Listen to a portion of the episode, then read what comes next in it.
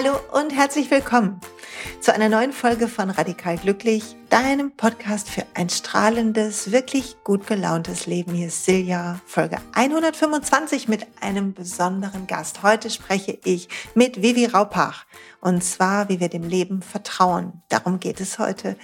Und ich freue mich, weil Vivi ist eine so spannende, tolle, inspirierende Frau, die mit ihrer Arbeit mich schon persönlich sehr oft begleitet und mir sehr geholfen hat und die Bücher geschrieben hat, die als Dozentin arbeitet in Heilpraktikerschulen, die ähm, persönlich eine Ausbildung anbietet zum Thema Chakra.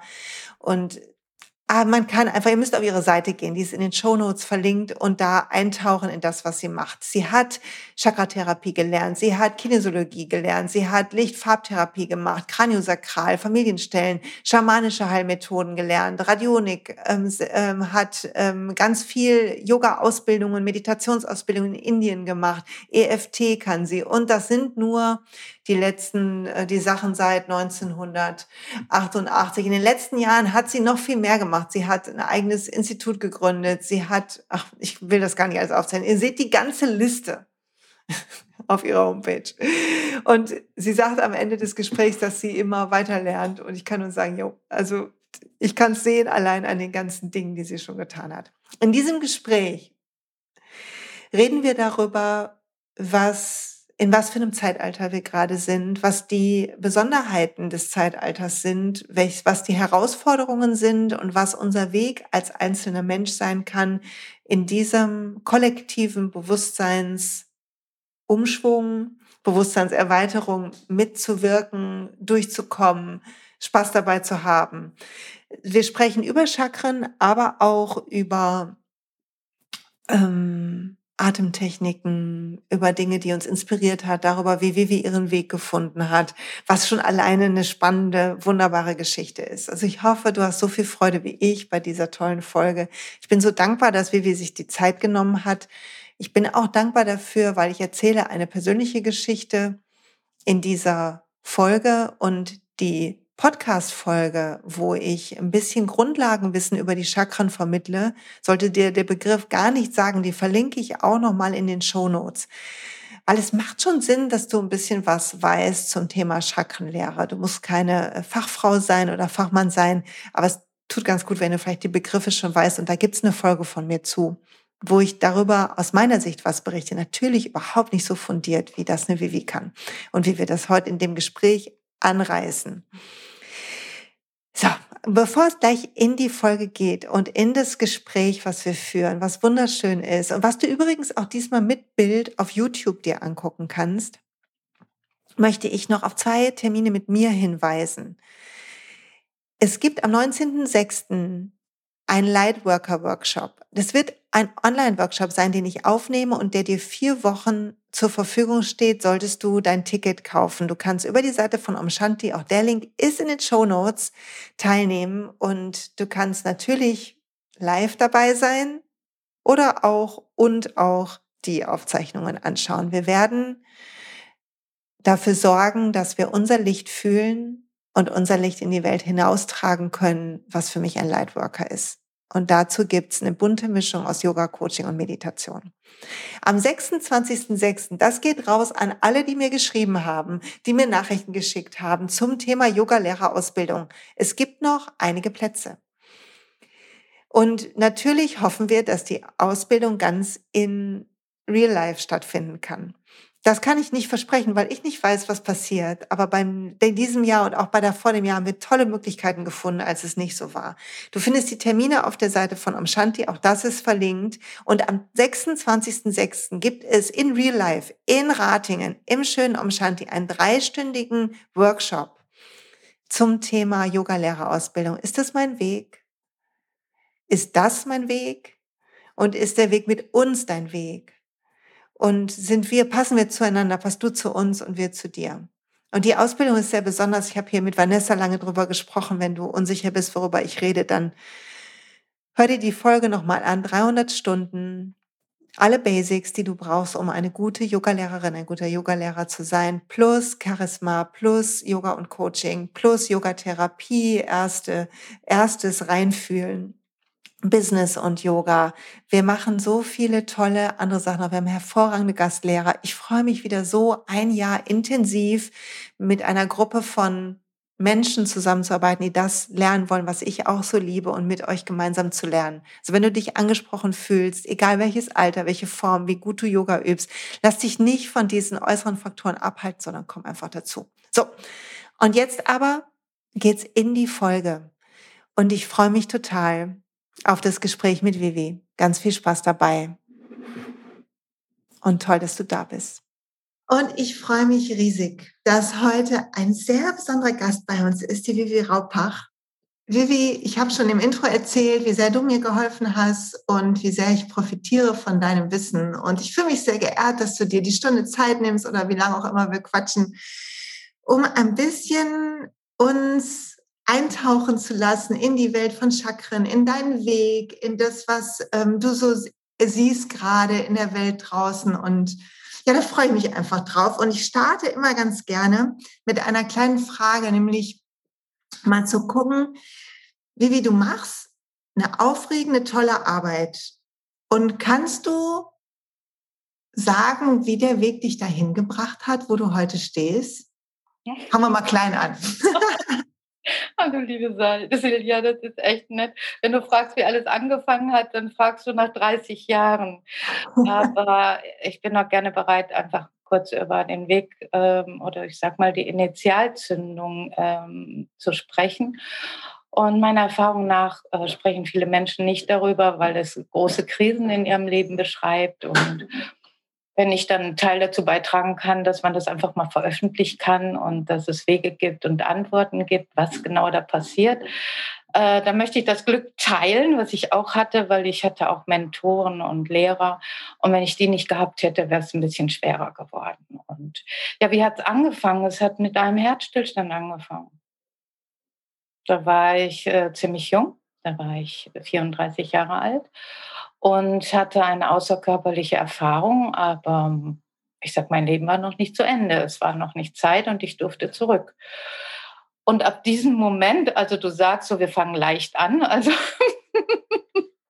für dich vielleicht auch überraschend jetzt, aber genauso hat es angefangen und ich habe nach Antworten gesucht und ich hatte das Gefühl, ich werde geführt. Ich habe Telefonnummern bekommen von, von einer Heilpraktikerin, äh, Heilpraktikerin Tora Peters, die sich sehr mit spirituellen Themen und Erscheinungen auseinandergesetzt hat und sehr viel Wissen darüber hatte.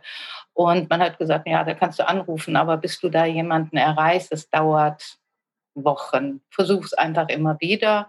Und ich habe die Nummer gewählt und rate Silja. War sofort dran. War sofort dran. Ja, und das war einfach, ja, und das ist das, was ich eigentlich auch mein Leben lang jetzt vermittelt, seitdem ich auf dem Weg bin, dass wenn wir auf dem Weg sind, tatsächlich auf unseren eigenen, von dem wir nicht wissen, wohin der führt, werden wir geführt. Ja, das glaube ich auch. Ja, und so habe ich Tora kennengelernt und äh, mit ihr begann so etwas wie ähm, auch ich suche jemanden, der für mich äh, das Skript schreibt über Tarot. Ich habe keine Zeit und damals war das wirklich ohne Internet und ohne so mit Kopfhörern und Diktieren. Und in meinem ersten Leben habe ich genau das gemacht, nämlich sehr viel äh, buchhalterische Arbeit und Sekretariatsarbeit. Also war das für mich perfekt, nebenbei mit drei Kindern noch ein bisschen Geld zu verdienen. Und was ist passiert? Ich habe Tarot kennengelernt. Oh, wie toll, da hast du gestartet. Und äh, so ist mein Leben gespiegt mit solchen Ereignissen, die immer eine Grundmotivation hatten von helfen müssen. was ich später verstanden habe, aber ich habe auch sehr, sehr viel bekommen. Und dann gab es eben diese Situation, wo sie sagte, oh Vivi, ach, hat nicht eine Luxemburger Heilerin angerufen und die ist wirklich toll und die arbeitet mit Chakren. Ich habe keine Zeit äh, für sie äh, zu organisieren in Deutschland.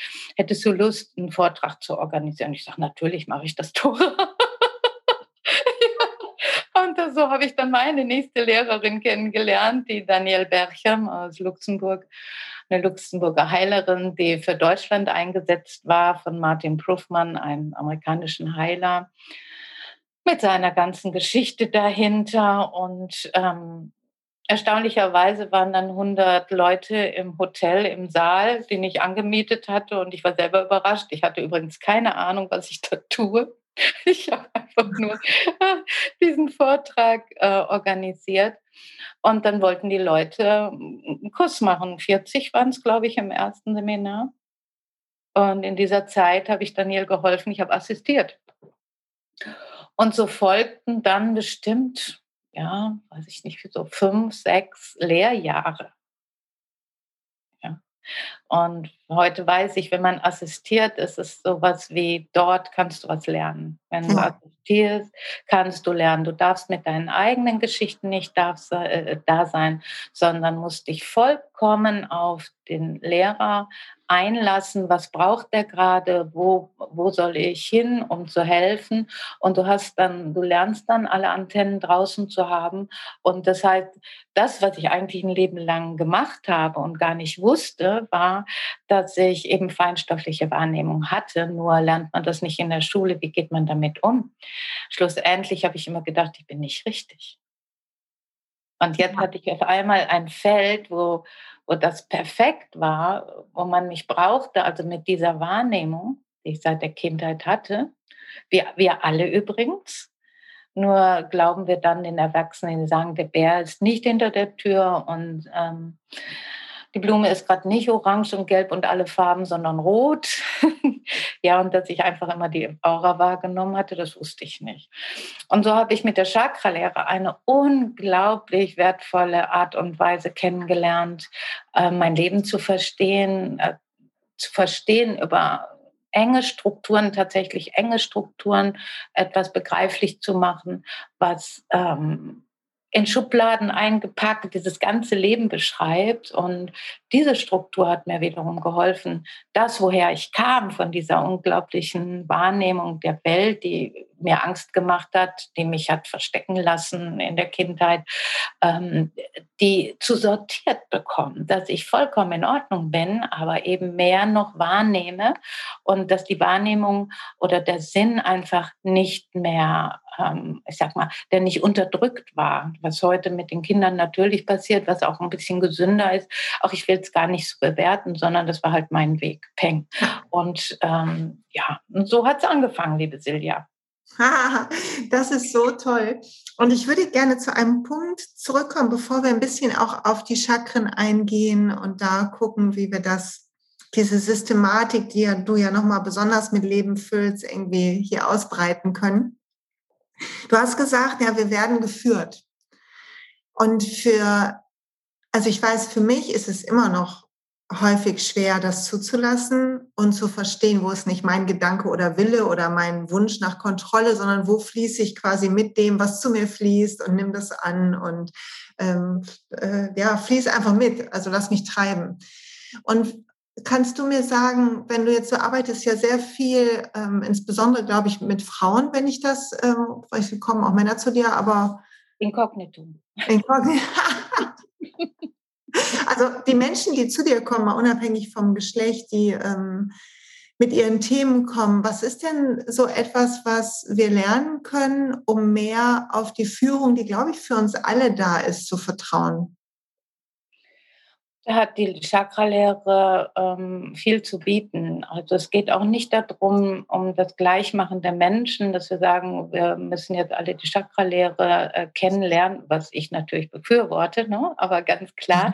geht er, ist eher darum, diese Lehre oder äh, Weisheitslehren für das eigene Leben zu benutzen und zu schauen, wie kann die Chakralehre mir helfen, äh, weiterzukommen. Und der eine braucht sowas wie äh, Disziplin aus dem Manipura-Chakra hier, das gelbe Chakra, das dritte Chakra.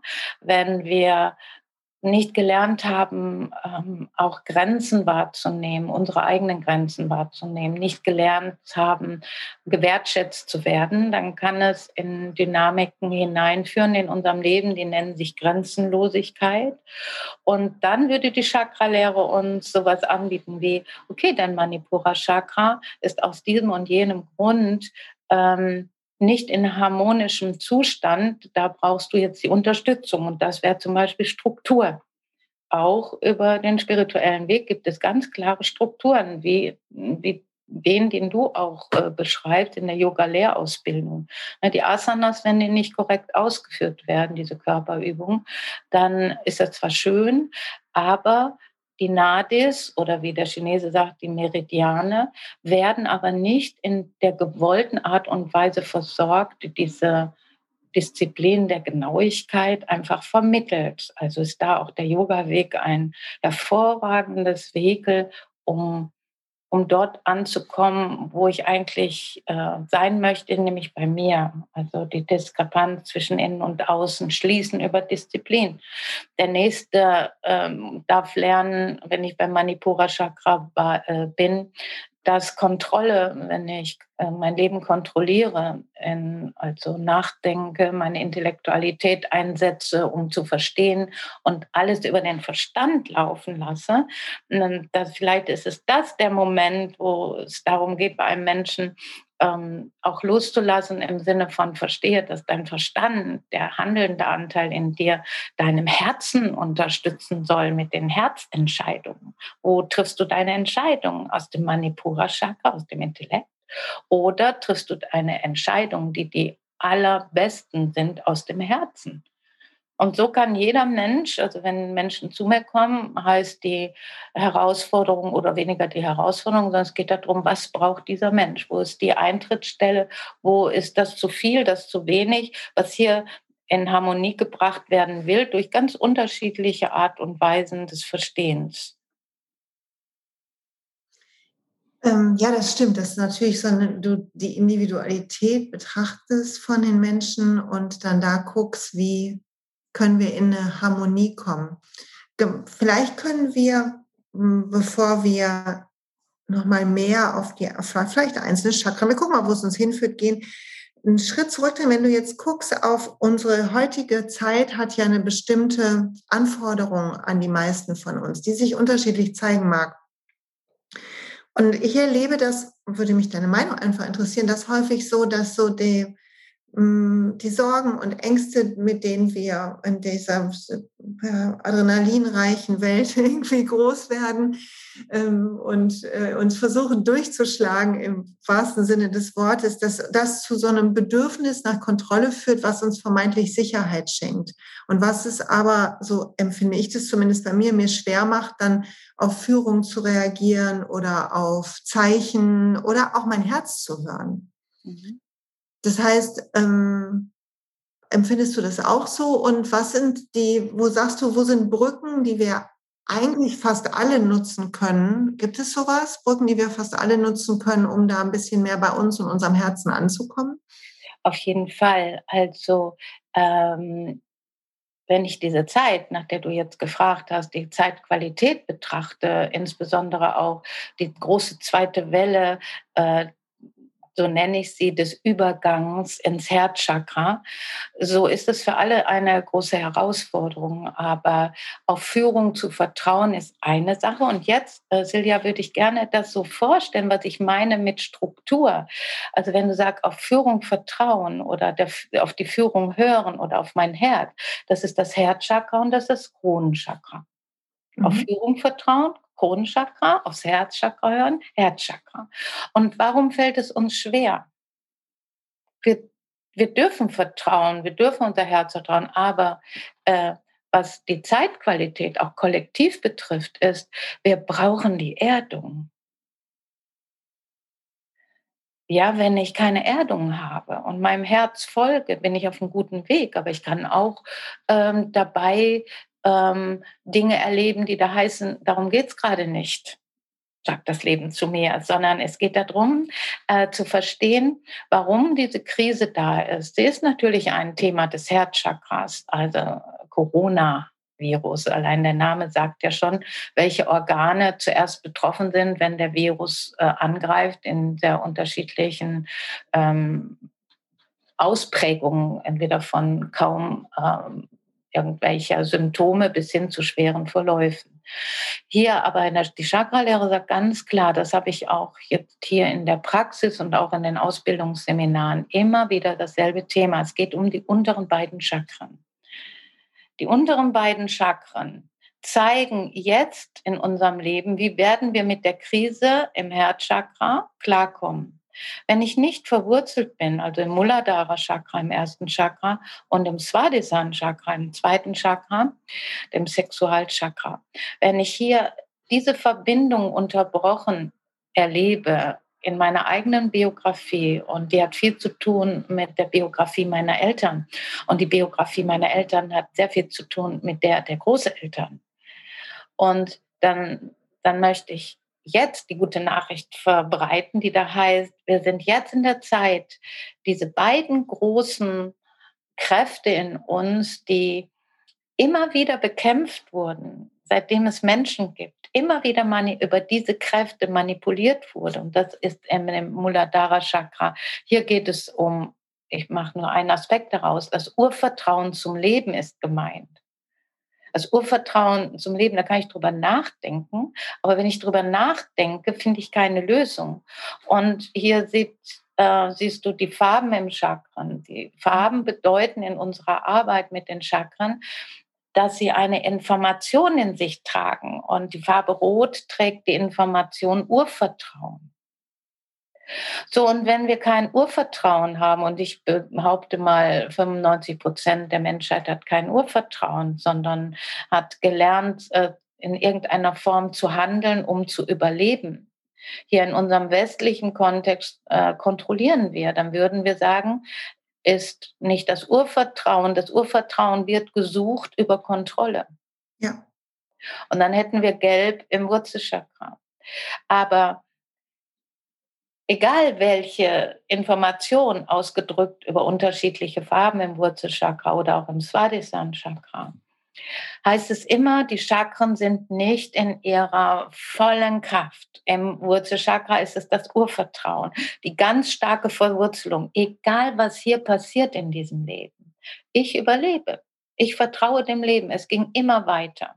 So, und wenn das nicht vorhanden ist, und wie gesagt, nehmt es, nehmt es alle, die das hören, nicht persönlich, 95 Prozent meiner Meinung nach der, der Weltmenschheit äh, hat kein Urvertrauen. Aber wir haben jetzt die Chance. Das heißt, ähm, wenn das Urvertrauen nicht da ist, wird eine Emotion freigesetzt, die heißt Angst. Und davon habe ich ganz viele Patienten zurzeit. Aber warum habe ich sie? Weil die Chance da ist, neue Entscheidungen zu treffen, zu sagen, ich entscheide zu vertrauen, egal was hier passiert. Ich weiß, ich vertraue. Und damit, jetzt kommt's, verbinde ich mich mit meiner persönlichen Weisheit und meine Intellektualität sagt, mach keinen Scheiß. Ne? Das Ruhrgebiet sagt es so. Pass auf, was hier passiert. Du kannst nicht sagen, du hast Vertrauen, du hast keine Erfahrung. Stimmt, aber ich entscheide zu vertrauen. Punkt. Und in dem Moment, wenn Angst hochpoppt, womit auch wir dieses ganze Jahr mächtig zu tun hatten, ist es ein Zeichen und eine Herausforderung, die da heißt, du musst nicht dem Herzen und der Intuition alles, darum geht es nicht. Das kommt von ganz alleine. Schau dir die Angst an und nicht in, in Sachen Therapie. Das, die Nummer ist durch. Wir brauchen nur noch Entscheidungen zu treffen. Ich treffe die Entscheidung, Vertrauen zu haben. Und das unterstütze ich mit einer Atmung mit einer Atmung, die wir aus dem Yoga-Weg kennen. Das ist viermal einatmen, achtmal ausatmen und schon bin ich geerdet und bin in einer anderen Stimmung. Die Angst hat dort keinen Platz in der Atmung. Das stimmt, Atmung ist so machtvoll. Und ich habe am Anfang, als ich mit Yoga begonnen habe, hab ich, ähm, war ich ganz verliebt in die Asana und in die Struktur, die mir auch eine Praxis gegeben hat. Ähm, und habe das mit dem Atem gemacht, ja, das wurde angesagt und dann lernt man, wo man ein- und ausatmen soll und so weiter. Aber Pranayama gar nicht so geübt. Als das dazugekommen ist, hat sich wie ein ganz anderer Horizont entwickelt und ist bis heute einer der größten Anker und gleichzeitig das, was ich am schnellsten vergesse. Ja, so neigen wir der Gewohnheit zu folgen und schön im Brustkorb zu atmen und nichts merken zu wollen. Ähm, das ist auch eine Gewohnheit, die wir auch verstehen, weil diese Welt da draußen ist schnell, hektisch und teilweise bedrohlich. Aber wenn wir nur zwei oder dreimal am Tag und dann fünf oder sechs Mal am Tag oder zur Daueratmung machen, hat die Angst keinen Platz. Ja, das stimmt. Sie hat keinen Platz. Und das ist auch der Zahn der Zeit, von dem ich gerne spreche. Wir müssen nicht mehr hart arbeiten, um bei uns anzukommen, sondern es geht nur darum zu entscheiden und zu atmen. Punkt. Und zwar immer wieder, also guck mal, ob ich dich richtig verstanden habe, immer wieder aufs Neue von Moment zu Moment zu entscheiden, sich zu erden und zu entscheiden, zu vertrauen. Ja, genau. Und gegen die Gewohnheit von Angst quasi, die lockt und die uns vermeintlich in Aktion ja immer bringen will. Also bei mir ist, sobald ich was kommt in meinem Leben, was mir ein bisschen Angst macht, ich habe dir erzählt, Juli ähm, erscheint das Buch und dann bin ich ganz aufgeregt, habe ich Angst, das kommt Ängste hoch, gefällt vielleicht nicht jemand und all so ein Kram, so Gedanken, die mich und dann möchte ich immer, mein Impuls ist immer mehr zu tun. Und dann muss ich richtig, also muss ich richtig mich zusammenreißen, dass ich sitzen bleibe, dass ich atme und journale und das zulasse. Und wenn ich das zulasse und atme, dann geht es auch wieder weg. Genau. Aber wenn ich tue, dann bleibt es irgendwie dabei, dann bleibt es wie so ein Antrieb. Und das ähm, bin ich immer noch, im Moment vergesse ich es zwischendurch immer noch, aber zum Glück fällt es mir immer häufiger ein. Ja. Ist normal. Also ich finde es auch nicht schlimm. Aber einmal hingeguckt, einmal erlebt, dass es hilft, daran erinnern wir uns. Ne? Wir machen daraus kein Paradigma. Ja, genau. Ähm, es ist nur sehr interessant, dass es allen so geht. Ja, wir haben ne? ja. lernen, Vertrauen zum Leben zu haben.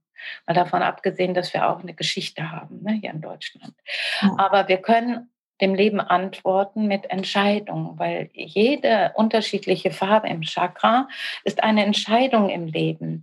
Und wenn wir die Chakren uns anschauen, können wir die gesamte Biografie eines Menschen wahrnehmen, betrachten und genau auf den Punkt genau sagen, welche Entscheidungen zu der jetzigen Situation geführt haben, die vielleicht äh, nicht angenommen werden kann, die verstanden werden will.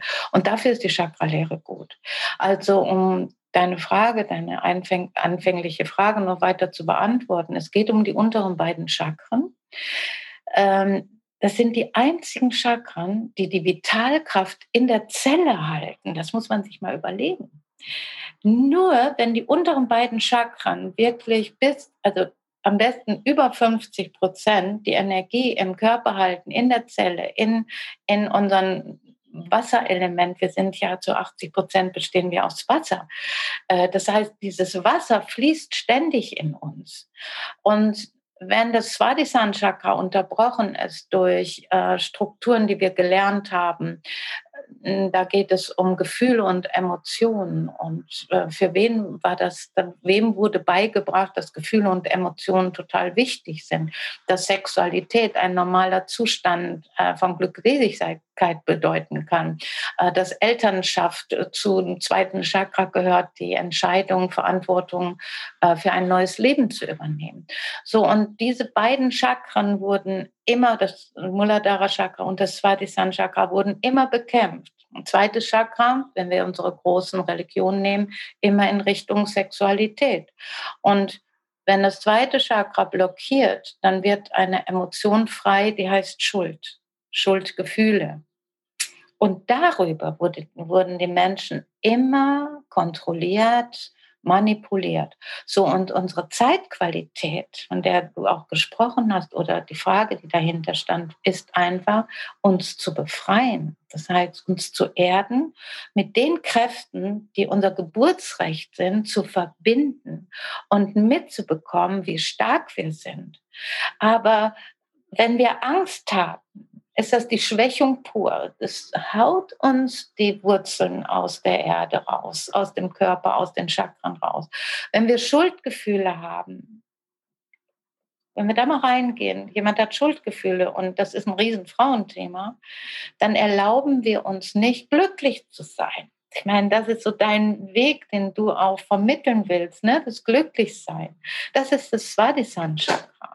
Und das Svadhisthana-Chakra erlaubt, dass das das Fröhliche, das ähm, mit dem Körper verbindende, was der Körper will, was der braucht. Will ich gerade barfuß gehen? Will ich dieses oder jenes machen? Und eben darum geht es in dieser Zeit besonders. Unsere Chakren, sind ein Spiegel unseres Bewusstseins. Und wenn ich geerdet bin, habe ich alles zur Verfügung. Dann höre ich auf mein Herz. Ich erziehe meine Intellektualität und meinen handelnden Aspekt aus dem Manipura, meinem Herzen zu folgen, nämlich der Entscheidung und dann zu handeln. Also wir sind, wir machen mit, wir gehen raus aus den Nischen, weil die Angst keine, ähm, ich sag mal, keine Macht mehr hat. Sie ist da, wir können sie sehen, aber über 50 Prozent unserer Lebenskraft ist verankert. Und wir sagen, oh, die Welt kann Angst machen, alles klar. Ich muss da jetzt gerade nicht in, in eine Situation hineingehen, die mir ganz klar schon signalisiert, dass es unsicher werden könnte. Und wenn ich Schuldgefühle bekomme, weiß ich, aha, mein Nervensystem sagt mir, oh, die Verschaltung heißt, du darfst nicht glücklich sein. Wenn ich das bewusst mitbekomme, kann ich mich auf dieses Geburtsrecht beziehen, nicht das Urvertrauen, sondern auf das Recht. Ich habe ein Recht zu fühlen. Und wenn es mir gerade schlecht geht, dann geht es mir gerade schlecht. Auch das geht vorbei. Atmen. Dreimal atmen, dann geht es mir schon besser. Oder Asanas durchführen, geht es mir schon besser. Oder die Chakren harmonisieren, geht mir schon besser. Also wir sind von der Energie, von der Synchronisität der Energien sind wir längst rausgewachsen. Wir dürfen jetzt das Wissen, was auch theoretisch angesammelt wurde, anwenden. Anwenden. Ja, das finde ich so, finde ich so herrlich, ne, weil das so anpackbar ist. Ne? Also atme, fühl, fühl, dass da Angst ist und dass du bereit bist, sie zu überwinden, dass du aus dem Herzen handeln kannst. Du hast ganz am Anfang was gesagt, was ich noch mal kurz aufgreifen will, damit ähm, ich dich richtig verstehe und damit auch alle, die zuhören. Du hast gesagt, naja, wir sind jetzt in der Zeit, wo wir ins Herz, also der Übergang ins Herzchakra. Das heißt, ähm, für dich sind auch, ist auch Zeit auch eine Entwicklung der Chakren oder wie habe ich das zu verstehen? Ja, da, es gibt äh, Zeitqualitäten, die auch über den Yoga-Lehrweg ähm, besprochen werden. Da haben wir Zeit, ähm, Rechnungen, die teilweise 40.000 Jahre bedeuten. Das wird als das große Kali-Zeitalter äh, beschrieben und das Zeitalter der Dunkelheit. Und wir sind am Ende der Dunkelheit. Und wo die Dunkelheit der Seele am größten ist und die ähm, die Schwächung der Menschheit am größten ist, ist das Licht am nächsten und da sind wir längst. Und wenn ich die Chakrenlehre im Kontext einer anderen Zeitrechnung erklären will, dann ist das eine Zeitrechnung von 2000 Jahren. Und das betrifft das Kollektiv sowie auch die persönlichen Erfahrungen der sogenannten Seele, also unsere Instanz in uns, die Erfahrung menschlichen Bewusstseins machen will. Und so geht die Menschheit vom Muladhara Chakra, also vom Wurzelchakra, ins Svadhisthana Chakra. Das nannte man, das Svadhisthana Chakra nannte man das Zeitalter des Matriarchat. Und auch hier, wie in allen Zeitrechnungen, äh, ist die Menschheit steht ähm, in der Entwicklung, sich aus bestimmten Gewohnheiten, nennen wir es mal so, herauszuentwickeln und die Weisheit des Zeitalters zu leben. Wenn aber in diesem Zeitalter eine große, ein großer Machtmissbrauch stattgefunden hat, geht die Menschheit in das nächste Chakra, um zu lernen. Und das ist das sogenannte Manipura Chakra. Und vor 2000 Jahren hatten wir das Patriarchat, also das handelnde, missbrauchende, nur wenig, also wenig Werte vermittelnde, nur wenige waren wert äh, zu überleben. Es gab Sklaventum, es gab Analphabetismus, es gab äh, ja, Machtmissbrauch, habe ich schon gesagt, und es gab Hierarchien, die sehr weit auseinander lagen, also zur Masse. So, und dieses Patriarchat, in dem Menschen nichts wert waren, in diesem Zeitalter, und dann muss ich sagen, in jedem Zeitalter wird ein Meister geboren, der das nächste Zeitalter einläutet. Und im Patriarchat, also im Zeitalter des Manipura Chakras, wo es um Macht, Kontrolle, Freiheit, Intellektualität ging, Persönlichkeit, ähm, in diesem Zeitalter hinein wurde wieder ein Meister geboren, den wir alle kennen über das Christentum, und das war Jesus von Nazareth. Und er wurde im sogenannten Fischezeitalter hineingeboren. Und jetzt spreche ich von Menschen, die nicht lesen und schreiben können. Und die Menschen, die ihm gefolgt sind, es gab ein Geheimzeichen. Welches war das, Silja? Weißt du das? Nee. Die Christen haben sich getroffen über das, den Fisch. Die haben den Fisch gemalt. Ach ja, stimmt. Die gibt es heute auch. Manchmal sehe ich es auf Autos als Symbol. Mhm. Da sind wir. Dem folgen wir und wir treffen uns. Im Fischezeitalter. Mich hat das umgehauen, als ich das in den alten Schriften dann auch nochmal so klar hatte in Bezug auf diese 2000 Jahre hier.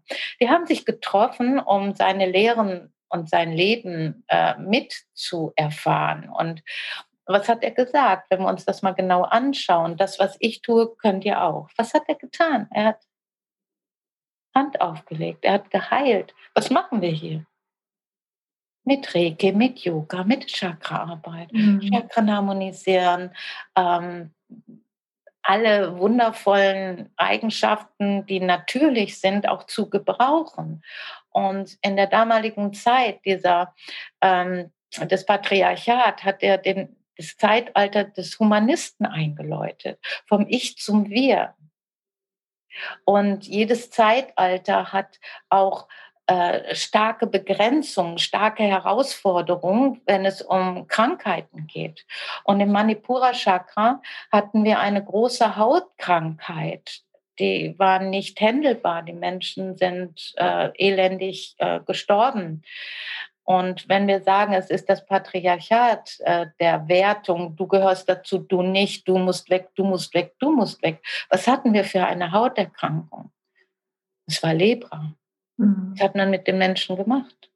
Ausge ausgestoßen. Ne? Ausgesetzt, ausgestoßen. Und wir wissen aus dem psychotherapeutischen Kontext, dass das die schlimmste Strafe am Menschen bedeutet. Sie gehörten nicht mehr dazu. Es war nicht schlimm, geprügelt zu werden, aber man gehörte dazu. Man war Sklave von. Ja?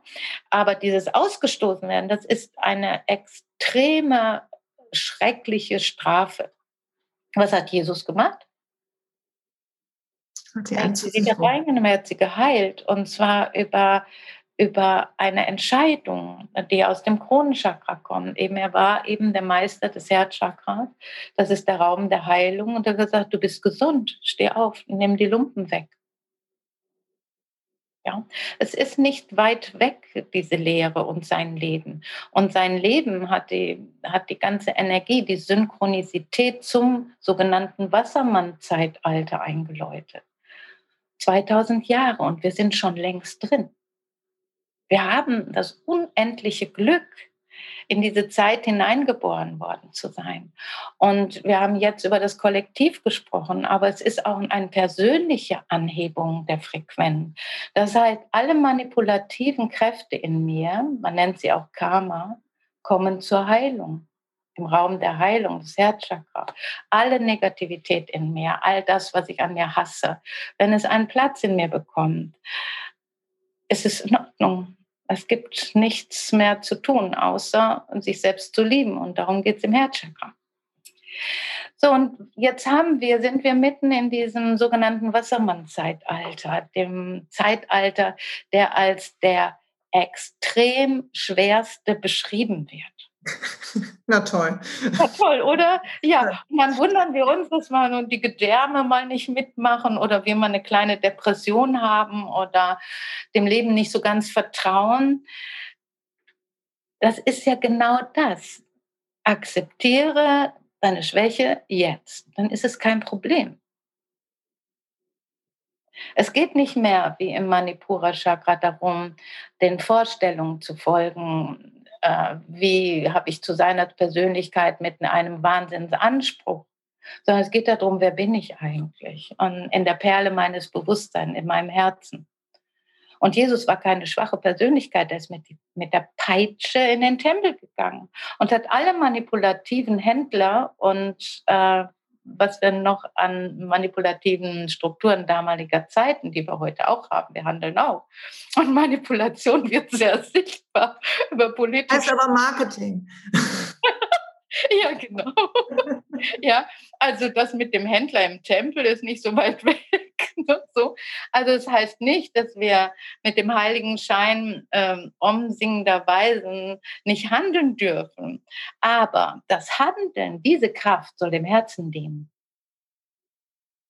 Und darum geht es jetzt. Also alles, was ich an karmischen Belastungen von Angst bis Schuldgefühle oder Scham im Manipura oder Traurigkeit im Herzen oder, oder Lügen im, im, im Vishuddha Chakra oder Illusionen im Ajna Chakra oder Einsamkeit im Kronenchakra, all das darf im Herzen zur Heilung kommen. Und da die Gewohnheit sagt, hör bloß auf, mach nicht den nächsten Schritt, weil wir wissen ja nicht, was kommt. Ne? Das ist eben eine Herausforderung. Und die Chakren laden ein, sich mit den Geburtsrechten zu verbinden als Antwort an dieses Leben. Und dann ist das Leben immer noch so, wie es ist. Aber wir sind nicht manipulierbar und wir fühlen uns in voller Kraft und manchmal geht es uns besser und manchmal nicht so gut, aber es ist kein Problem mehr. Das ist ein echter Qualitätsunterschied. Und auch in dieser Zeit, um dann nochmal das zu beenden, deine Frage zu beantworten, jetzt im Anahata Chakra Zeitalter, also im Wassermann Zeitalter, haben wir eine Erkrankung, die zwei Wellen beschreibt. Also das Herzchakra, da geht es um den Humanisten, um die Eigenliebe, äh, bedingungslose Liebe, und um ja den Raum der Heilung. Hier wird eben vom sogenannten Hauptchakra, Herzchakra, der Respirationstrakt versorgt, das Herz und das Immunsystem. Und vor, weiß ich nicht, 30, 40 Jahren fing sowas an wie eine Herzchakra-Erkrankung, die den ganzen Erdball umspannt hat. Und das war eine Immun- oder ist eine Immunerkrankung. Das war die erste Welle. Da sprechen wir von AIDS. Stimmt. Mhm. Ja, und das ist eine Herzchakra-Erkrankung, eine kollektive Herausforderung an diese Menschheit, und an den Aufruf des Humanisten. Und wenn wir sagen vom Ich zum Wir, also wir sind wichtig, wir alle sind wichtig im Herzchakra, wenn das eine Haltung ist, dann schauen wir mal vor 40 Jahren, wo hat denn, ich glaube es sind 40 Jahre, ich weiß es gar nicht so genau, wie hat denn AIDS begonnen, in welchem Kontinent oder wo hat AIDS begonnen? Auf einem Kontinent, der von der Weltbevölkerung als Armenland bezeichnet wird, also nicht so ganz dazugehört zum Abbau von Ressourcen, okay, aber ansonsten nicht wirklich wichtig. Afrika. Hm. Wahnsinn, ich habe das so noch gar nicht betrachtet. Wie auch. Also, ähm, Silja, auch über deinen Weg der Yoga-Lehrausbildung oder dieser Vermittlung der unterschiedlichen Lehren, die zusammengefasst sind, finden wir immer Teilinformationen. Ich bin einfach mega neugierig und seit 30 Jahren mache ich ständig Ausbildung. Nur um zu wissen, wieso sprechen jetzt der mystische Weg der Chakra-Lehre von anderen Dingen als die, die ich gelernt habe? Ja, weil es zwei große Strömungen gibt. Mystischer Weg der Yoga-Weg, der über die Asanas, über den Körper geht, um die Verbindung zum Geist, vom Geist zum Körper oder zur Einheit herzustellen. Dann gibt es den philosophischen Weg, der beschreibt ganz genau, warum und weshalb das so ist, wie es ist, wie die Entwicklung des Menschen ist, also von der Evolutionslehre her betrachtet. Und das sind die zwei großen Kräfte und die werden auch noch aufgespalten. Also ich gehe mal davon aus, dass alle recht haben, ich möchte nur verstehen. Und dann ähm, kommen diese Informationen so zusammen, weißt du? Ja, ich habe immer das Gefühl, dass ähm, wenn ich lerne und egal wo es gerade mich hinzieht und welche Bücher gerade irgendwie mir über den Weg laufen oder welche Lehrerinnen und Lehrer, dass ähm, es im feinen Unterschied macht, ob ich die Essenz verstehe von dem, was da gesagt wird, also wie ein Gerüst oder ein Kern. Und drumherum ist manchmal so ein bisschen sind so Ausbuchtungen von eigenen Erfahrungen und so, die nicht immer was mit diesem Kern zu tun haben. Und je besser ich das extrahiert kriege, ich hoffe, das ist jetzt einigermaßen logisch für jemanden, der zuhört, umso klarer ist für mich auch der Inhalt. Und sobald ich aber versuche, das zu, auf mich zu übertragen und von da aus losgehe, wird's halt verworrener, weil meine eigene Geschichte reinfließt, das, was ich lieber mag als was anderes, dann entferne ich mich von dem, was ist und mache so mein eigenes Ding draus, was auch nett ist, aber halt was anderes ist, als wirklich so den Kern zu begreifen. Mhm. Der, tatsächlich, da, da, bin ich bei dir, der, ähm, wo ich immer denke, ja, das ist ja genauso.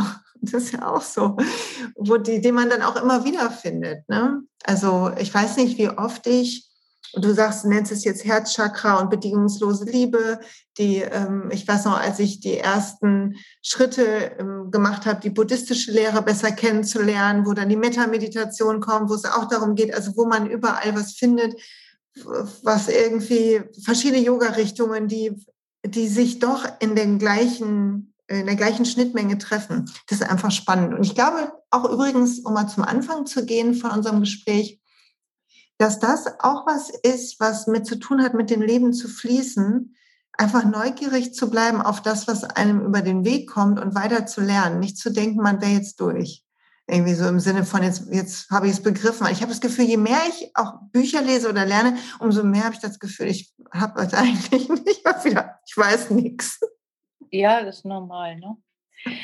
Aber das ist ja auch der Weg, den du ja auch kennst. Ne? Zuerst ähm, können wir in Strukturen bleiben und das ist auch gut so, um unser Bedürfnis verstehen zu wollen. Wir sind westlich geprägte Menschen. Unsere Qualität ist nicht Glauben, sondern unsere Qualität ist äh, verstehen wollen. Und über, wenn ich etwas verstehe Manipura Chakra, fällt es mir leicht, ins Herz zu gehen. Total, wenn ja. ich in Indien was von der Chakra-Diagnostik erzählen würde, würde keiner kommen.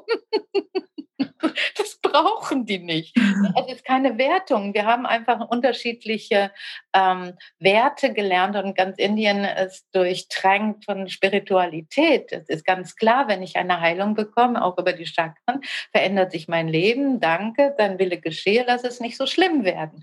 Ne? Das ist so die Haltung. Und es ist aber auch sehr, sehr gut, dass wir, und das ist Martin Prufmann geschuldet, für äh, meinem Lehrer auch, dass er auch durch eine schwerste Erkrankung ähm, die Erfahrung gemacht, dass das war eine Halschakra-Erkrankung, also Modula oblongata, der Übergang war ein Tumor und er konnte sich äh, durch die Silver Mind Methode heilen, also über das Wegdenken von und hat dann erfahren, für sich erfahren, dass er sein ganzes Umfeld verlassen muss, nach Indien gehen muss und hat dort die indische Philosophie studiert. Und als Computerfachmann der ersten Stunde hat er verstanden, dass äh, wir fernöstliche Heilweisen nicht ohne weiteres äh, dem Westen überstülpen können. Und in einer außerkörperlichen Erfahrung ist er seinem Guide begegnet und der hat ihnen die Sprache der Chakras gegeben. Das ist einzigartig. Und es gibt ein paar wenige Lehrer. Er selber ist, glaube ich, vor acht Jahren gestorben. Er war damals 35, hat man gesagt, so regeln Sie Ihre Dinge. Ähm. Längstens drei Monate. Und er hat verstanden, dass das Gehirn sowas ist wie ein Computer. Ähm, und hier gibt es noch die Disketten von damals, rein, raus. Ja, so. Und die Silvermind-Methode hat gesagt, okay, Programme raus, neue rein. Ne? Das war so die, die einfache Erklärung. Das ist ein bisschen und, wie, ähm, erinnert mich an ähm, jemanden, der heute ja sehr bekannt ist zu dem Thema Reprogram, Reprogramming Your Mind, ähm, hier Joe Dispenza. Nee. Weiß nicht, ne, ob du die Arbeit von ihm kennst und ja, wo das, ich weiß es, ich kenne das selber meine ich, aber ich habe gerade so ein Gefühl von Ähnlichkeit, so wo man auch sehr, sehr stark damit arbeitet, ähm, in meditativen Zustand zu kommen und einfach andere Dinge als wahr, wahr anzuerkennen. Mhm, ja.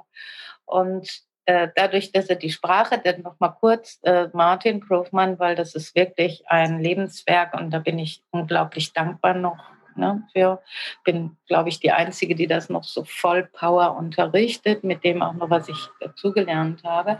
Aber er hat, was ich, ähm, also eben, was er bekommen hat, die Sprache der Chakras bedeutet, wenn hier eine andere Information, ich sage dann eine andere Farbe im Chakra ist, können wir die gesamte Biografie eines Menschen, ohne ihn zu kennen, benennen. Und das heißt, wir haben die Möglichkeit, Menschen die, die Hilfe suchen, ähm, genau auf den Punkt zu sagen, um was es geht. Und das ist das, was den Menschen erreicht. Nicht die, ich sag mal, das mentale Wow, da gibt es eine Übersetzungsmöglichkeit und wir greifen hier zurück auf lebbare äh, Spiritualität, sondern der wichtigste Punkt ist, dass der Mensch nicht stecken bleibt im Manipura. Und ich muss jetzt mal sagen, kurz, also an der Stelle, und das habe ich genauso erlebt, weil ich weiß noch, dass wir uns getroffen haben beim ersten Mal und ich glaube, das war 2010 oder so, das muss jetzt so 10, 11 Jahre irgendwas um den Dreh sein. Also schon ewig her. Ja. Und ähm, ich weiß, ich hatte gerade begonnen mit Yoga, ähm, irgendwann, ich weiß nicht, fünf Jahre vorher oder so, aber das war so vielleicht fast auch ein paar Jahre eher. Ich weiß es nicht mehr. Auf jeden Fall ist es schon ewig her und du warst noch ähm, in Kettwig ja. mit deiner Praxis. Ja, genau. Mit diesem großen Gong. Ich erinnere mich an den großen Gong. ähm, und ich weiß, dass wie ich bei dir war, und das muss ich einmal ganz kurz erzählen, weil ich habe es schon in einer anderen Folge zum Thema Chakra ähm, erzählt, die ich auch nochmal verlinke in, ähm, im, in dem Blogpost zu dieser hier. Da ähm, habe ich bei dir gesessen und wir kannten uns nicht. Und ich habe nur gesagt, ich habe so Probleme mit dem Nacken. Und du hast dann nur noch gefragt, wie meine Geburten waren. Und der Rest hat dich gar nicht interessiert. Ich war eigentlich darauf eingestellt, dass ich eine riesen Geschichte erzähle. Dann musste ich mich hinlegen, das weiß ich noch. Und es war die Augen geschlossen. Und ich habe zwischendurch gedacht, du hast irgendwie eine Lightshow angemacht, weil ich, das hat die Disco-Licht eigentlich so gelünkert. Ist doch so gelb und so lila. Was ist hier los? Und es war aber, der Raum war ganz normal Sonnenlicht. Und du standst da einfach und die Augen wieder zu, mal wieder alles voll Farben. Das war das Erste. Und das Zweite war, dass ich mir uns zusammengesetzt haben. Und da habe ich gedacht, okay, jetzt, das ist anders hier als alles, was ich bisher erlebt habe. Dass du einmal mir die Farben aufgezählt, die du mir gegeben hast, die ich sehen konnte. Das war schon ein bisschen für jemanden, der damit, der eigentlich nicht aus dieser spirituellen Ecke kommt, groß geworden mit, äh, jetzt reiß ich mal am Riemen, Silja, ne? Ähm, also sehr bodenständig groß geworden. Und dann hast du noch gesagt, ja, und als du neun warst, ist das und das passiert und das führt zu dem und deshalb hast du das Problem, darum ist dein Chakra so und ich dachte nur so, woher weißt du das denn jetzt? Das ist ja verrückt. Mhm. Und die, aber das war einer der großen Klicks zu verstehen, dass Beschwerden, die ich habe im Jetzt, immer einen Bezug haben zu meiner Geschichte. Das war mir vorher nicht so klar, weil ich es nicht erlebt hatte, nicht verstanden hatte. Und dass ich über ein über ein Verstehen meines Musters letzten Endes, meines Bewegungsmusters, meiner Angst, wie auch immer, die Beschwerden loswerden konnte. Ich weiß noch, dass ich dann Wochen später bei meinem damaligen Arzt war und da stand hier eine OP von meinem Nacken im Raum und so weiter. Also es war ja richtig dramatisch eigentlich. Und der dann, ich nur gesagt habe, ich brauche nichts, ich bin, ich bin im Moment schmerzfrei. Und dann er, was hast du gemacht? Und ich ich war bei einer Chakrenharmonisierung. Und der Gesichtsausdruck war einfach Gold wert, weil der mich angeguckt hat, als hätte ich gedacht, äh, ich habe mich mit Erbsenmus eingerieben oder so. Also er hat einfach nur gedacht, was ist mit der Frau los? Aber es war einfach geil. Also ich muss noch mal sagen, das äh, ist bis heute einer meiner großen Highlights, dieser Besuch bei dir. Das hätte ich nie gedacht. Ich war hingekommen, weil eine Freundin mir das gesagt hat zum Thema der Führung, Vertrauen. Und ich gedacht habe, na ja, komm, schaden kannst ja nichts. Im Zweifel liegst du halt eine halbe Stunde rum und ist nichts passiert. So bin ich gekommen. ja, normal. Aber ist ja auch gut, ne? Also bis heute. Das muss ich, musste einfach nochmal raus. Ne? Sorry für die Wiederholung an die Langzeithörer, aber es musste nochmal raus. Und dieses Verstehen, das heißt also die Lehre von äh, Martin Kaufmann, Kaufmann? Kaufmann mit B. Ich glaube, ich habe ihn auf deiner Seite gesehen, in deiner Bio. Ne? Ich äh, gucke, dass ich das richtig aufschreibe im, im Post. Und er hat es dir beigebracht, dieses Sehen? Seine Lehrerin Danielle, also mhm. äh, die Luxemburger Heilerin. Und wir haben hier in Deutschland, also ich habe sie organisiert und wir haben hier im Ruhrgebiet über 40, also ich habe mit ihr über 40 Seminare gemacht und sehr intensiv, das, was ich heute anbiete, in sechs Tagen, weil aus speziellen Gründen. Haben, sie hat damals wie Martin sehr amerikanisch unterrichtet und dann waren nur so 50 Leute im Seminar und nach dem ersten Tag waren nur noch 25 da. So Friss- oder Stirb-Methode, halt amerikanisch, das kann man in Deutschland nicht gut machen. Ne, so. Äh, aber äh, er hat die Energie natürlich zentriert und Daniel auch. Das heißt nicht, dass äh, das war mir immer ein bisschen too much und das habe ich verändert, halt, das ist, das ist normal ja, jeder macht es so äh, mit seinem Charakter und seinen eigenen ähm, Geschichten und ähm, das war eben so der Fall. Und äh, so habe ich äh, irgendwann mal gedacht, naja, der Körper ist ja auch ganz interessant. Äh, dann mach jetzt mal eine Heilpraktiker-Ausbildung. Das hast du ja auch noch gemacht. Ne? Ja. Und, und kam das gut überein? Kam das gut überein? Also hat sich das gut integriert zu dem, was du vorher gemacht hast? Ja, also eher so, ähm, das ist nichts, hat nichts mit Anklagen zu tun. Es ist einfach, ähm, unterschiedliche Kulturen, wenn die in Weisheitslehren zusammenkommen. Also in der Heilpraktikerschule habe ich natürlich schulmedizinische Ausbildung genossen. Das waren eben zwei Pakete, die äh, zwei Säulen, aber schulmedizinische Ausbildung. Und ähm, man konnte dann wählen, je nach Neigung, welche Fachausbildung macht man denn. Und dann habe ich gemerkt, dass da gar kein Wissen vorhanden war. Und das hat mich vollkommen stutzig gemacht. Und ich habe gesagt, Daniel, du musst in die Heilpraktiker-Schulen. Du musst unbedingt hier unterrichten, dass da öffnen sich Welten einfach auch ähm, im Unterricht selber für die Leute, die Hintergründe von Krankheiten klar benennen zu können, eindeutig benennen zu können. Das sind doch Riesenchancen. Und sie sagt, ja klar, man organisiert und ich habe organisiert und niemand kam. Nur meine Familie.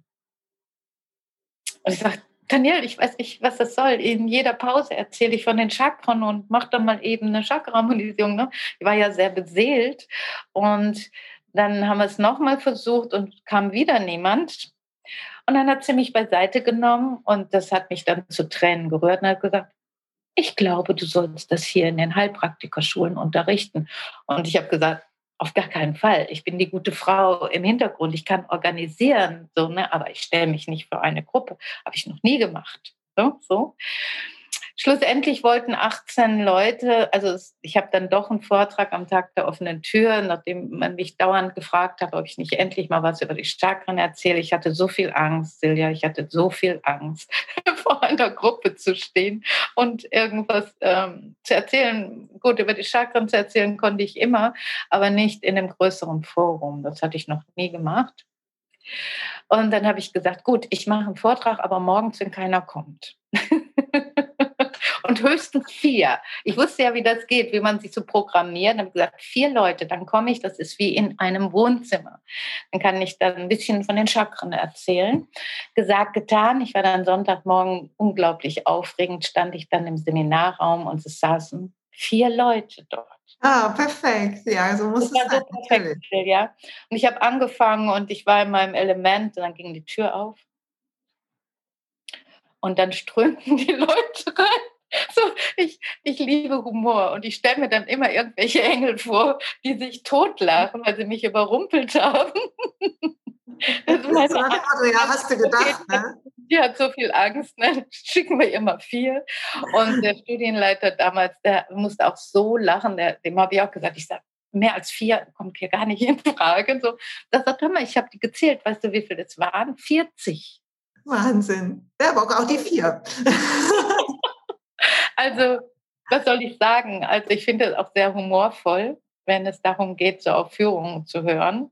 Und ich habe für die wirklich guten Dinge in meinem Leben nie gekämpft und nie äh, gekämpft, dass ich irgendwas machen kann. Die sind zu mir gekommen und man brauchte eher extreme Überredungskunst, mich zu überreden, ähm, das zu machen, weil ich natürlich immer Angst hatte, irgendwie, ich bin nicht gut genug. Wie, typisches Für alle, genau, wie wir ja die meisten von uns. Ne? Ja, da wollten 18 Leute ein Seminar. Dann habe ich gedacht, okay, ich brauche sechs Wochen. Ja, um das strukturiert, gut, ich kannte das natürlich, aber äh, trotzdem auch für mich zur Sicherheit, dass ich ja nichts vergesse und, und, und, weißt du, wie ich meine. Ne? Ja, und so begann etwas, was ich gar nicht mehr stoppen konnte. Alle wollten die Chakra-Arbeit. Und du hast mittlerweile auch zwei Bücher geschrieben darüber, ne? Genau. Ja. Also Chakra-Diagnostik, glaube ich, und Körperregionen und ihre Bedeutung, ne? Ja, genau. Welches ist das Buch, wo du sagen wolltest, das dreht sich mehr um das, worüber wir gerade gesprochen haben, oder sind die beide?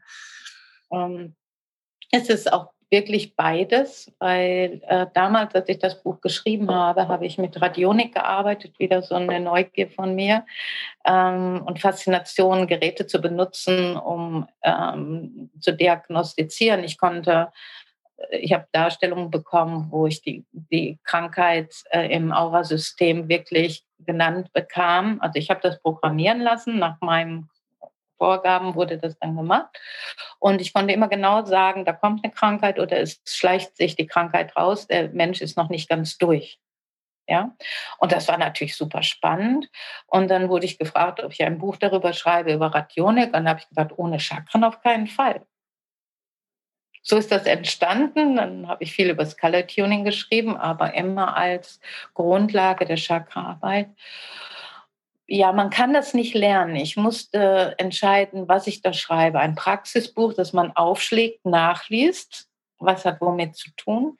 Oder eben ähm, jede Chakra einzeln erklärt natürlich auch, ähm, und die Diagnostik lernbar. Also die Diagnostik kann man so nicht lernen. Das wäre ein ganz anderes Buch geworden. Mhm. Und bei den Körperzonen ist es so, dass ich ähm, das so ein spannendes Thema finde, weil wir den roten Faden in der chinesischen Medizin finden, im Ayurveda, in der Lehre der Gesundheit auch. Und da habe ich auch die Chakren, also die Zonen, 66 Zonen beschrieben. Da gibt es auch demnächst mal ähm, mehr Info drüber. Und auch die Chakrenzuordnung und auch eingeteilt in physische Aspekte, Krankheiten, psychologischer Hintergrund, also psychotherapeutischer Hintergrund und spirituelle Herausforderungen. Von daher mag ich sie beide. Also das erste hätte ich jetzt anders geschrieben. Also was soll ich sagen, Silvia? Also, ja, was man, man wächst ja auch mit den, mit den Sachen, habe ich das Gefühl. Ne? Also ich hatte mir das mit dem Bücherschreiben auch im letzten Jahr leichter irgendwie vorgestellt. War dann doch eine ziemliche Geburt. Muss man ja. auch erstmal in den Fluss kommen, wie bei allem. Ja. Meine Liebe, die Zeit ist fast um. Ich weiß, du bietest ja. Ausbildungen an und so weiter. Ich werde deine Webseite verlinken, sodass jeder da gucken kann, der sich gerade angesprochen fühlt oder ähm, selber mal zu dir kommen ähm, kommen will, da findet man ja alles, was das Herz begehrt, vom Gutschein über Buch, über ähm, Ausbildungen, Workshops, spannende Sachen, die du anbietest. Ähm, danke dafür auch, dass du deine Arbeit so freiwillig und großzügig teilst mit uns. Ich würde gerne dich noch fragen, wenn du etwas empfehlen dürftest oder könntest, wo du sagst, das hat mich mal inspiriert im Buch oder ein Film, wo man einen, auch einen schnellen so Pick-me-up hat, ähm, wo man so ein bisschen den nächsten Schritt auf seinem Weg machen kann, was einfach gut tut. Gibt es da ein Buch oder einen Film, wo du sagst, das ist was, was einfach mich mal sehr berührt hat und was ich guten Gewissens empfehlen kann? Ich muss jetzt eins nennen. du kannst auch mehrere. Also fühl dich frei. Ich versuche mitzuschreiben, wie ich das verlinke. Es gab halt Zeiten, wo ich ähm, von eben in Kontakt war, zu, oder sagen wir mal, ich wurde abgeholt und also geistig oder spirituell und habe Weisheitslernen erfahren dürfen, die mein kleines Kästchen von Wahrnehmung von der Welt in einer bewusstseinserweiterten Ebene hineingebracht hat, in der ich verstehen konnte. Und ich glaube, es gibt einfach sehr, sehr viele Menschen, die sehr viel erleben, äh, keine Möglichkeit haben, das zuordnen zu können. Und die Meister des Ostens ähm, sind dafür gut geeignet. Sie veröffentlichen ja auch. Und einer, den ich unglaublich liebe, das ist einfach Ramana Maharshi. Ähm, ich habe den hier auch stehen. Und das, ich lese immer sehr gerne Biografien. Mhm. Und das ist seine Biografie, Ramana Maharshi. Als ich dieses Buch gelesen habe, also der erste Kontakt hat stattgefunden, als ich eine Zeitschrift, das war das Titelbild von ihm, ja. ja. Und ich war gerade dabei, auszuräumen, wegzuschmeißen, mich zu trennen von Doppelpunkt. Ich hatte diese Zeitschrift in der Hand. Äh, ich kannte ihn nicht. Ich meine, es ist der größte Weise Indiens, aber ich hatte keine Ahnung. Und ich konnte diese Zeitschrift nicht wegwerfen. Es ging nicht. Es ging physisch nicht. Ich habe es nicht geschafft. Habe ich gedacht, was ist mit mir los? Und dann fand ich die Augen so schön. Habe ich gedacht, oh, schneid mal das Titelbild raus und lege es irgendwo hin. Und irgendwann mal kam ich an an diese Aussage, dass es ein alter Weiser war Indiens, der in den 60er Jahren gegangen ist.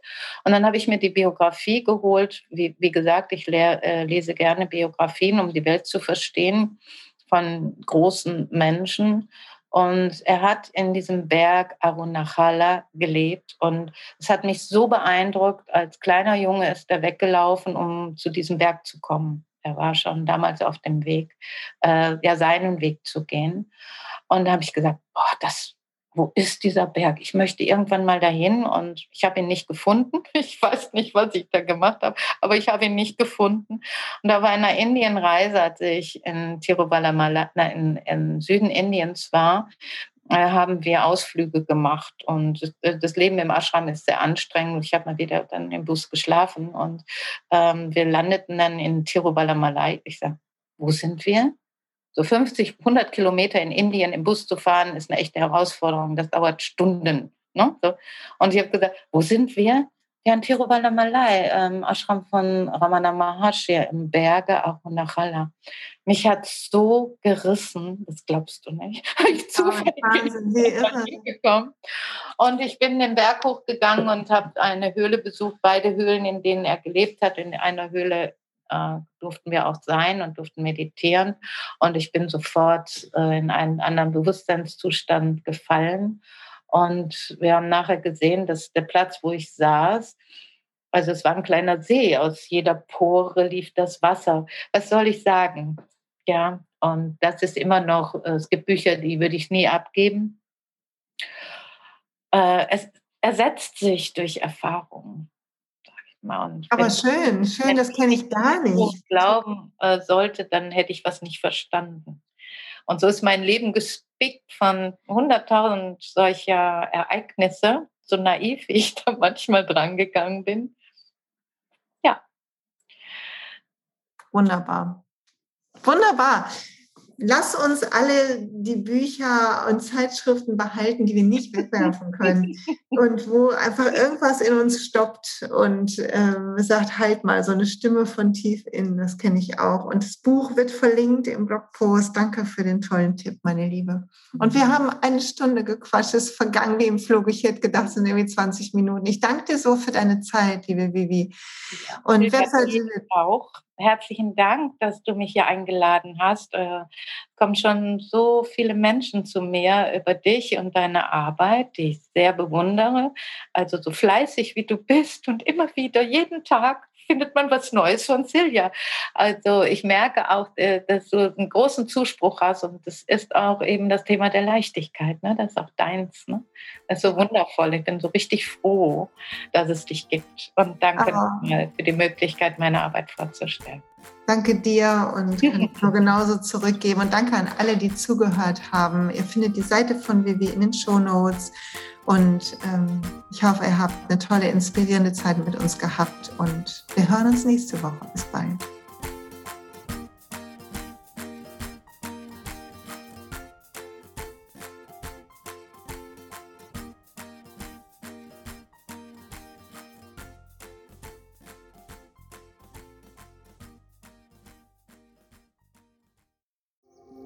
Hey und pst, es gibt einen neuen Podcast von mir der ursprünglich auf einer von mir geschaffenen Kursplattform nur zur Verfügung gestellt wurde. Er heißt Zurück zur Natur und ich beschreibe darin, wie ich ätherische Öle und Supplements nutze und was ich den Leuten, die das mit mir entdecken, rate.